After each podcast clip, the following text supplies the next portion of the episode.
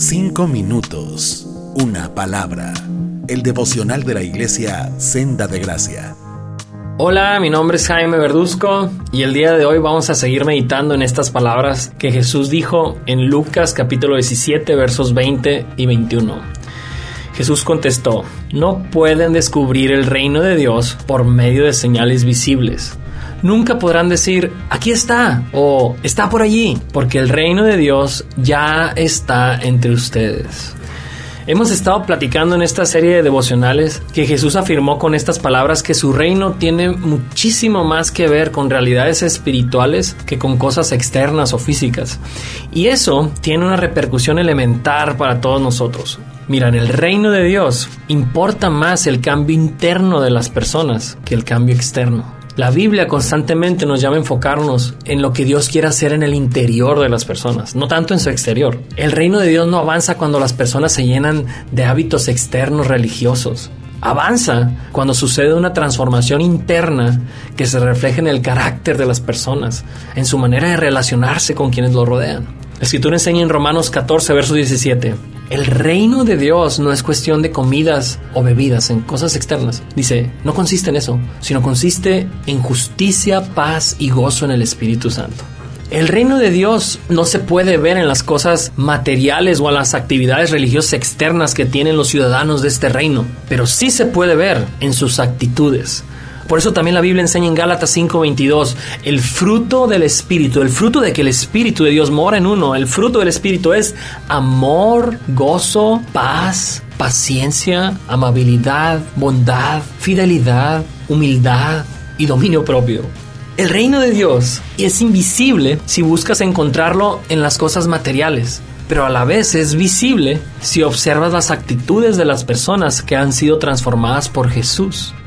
Este reino de Dios se hace visible e, en las maneras en que los ciudadanos de este reino tratan a los demás, la manera en que construyen familias, la manera en que trabajan, la manera en que administran el dinero, la manera en que construyen amistades, la manera en que disfrutan de su sexualidad, la manera en que llevan sus matrimonios, la manera en que usan el entretenimiento, el poder, la fama, la influencia, la manera en que hablan, ríen, lloran y perdonan la manera en la que viven su vida en su totalidad. Estos ciudadanos del reino de Dios, con su manera de vivir, demuestran que su rey y su reino existen. ¿Somos parte de ese reino? ¿Se nota? ¿Otros lo notan? Me gusta mucho lo que dijo una vez el pastor John Piper. Dijo, vivamos de tal manera que nuestros conciudadanos deseen conocer a nuestro rey. Así nos toca vivir, a los que estamos en este reino. Pero miren, para terminar las reflexiones de este pasaje, y si tú eres de los que dicen, pues yo no sé si estoy en el reino de Jesús, o no sé, no, no estoy en este reino. Déjame terminar ayudándote a notar algo en las palabras que Jesús dijo en estos versos. Él dijo aquí, el reino de Dios ya está entre ustedes. En el contexto, Jesús con estas palabras le está diciendo a aquellos israelitas, delante de ustedes está la oportunidad de entrar a este reino. Ahora te hago la pregunta, ¿tú crees que Dios ha dispuesto que estas palabras de Jesús sigan siendo leídas y escuchadas generación tras generación? ¿Solo para que estos israelitas lo sigan escuchando? la respuesta es no. Estas palabras fueron escritas para ti y para mí. Jesús a ti y a mí nos dice el día de hoy, el reino de Dios ya está entre ustedes. ¿Quieres entrar? ¿Quieres ser transformado desde tu interior? ¿Quieres que mi espíritu produzca en ti amor, gozo, paz, paciencia, amabilidad, bondad, fidelidad, humildad y dominio propio? Si tu respuesta a Jesús al escuchar esto es sí Jesús, quiero que venga tu reino en mí. Permíteme terminar diferente este devocional y permíteme terminarlo haciendo una oración por ti.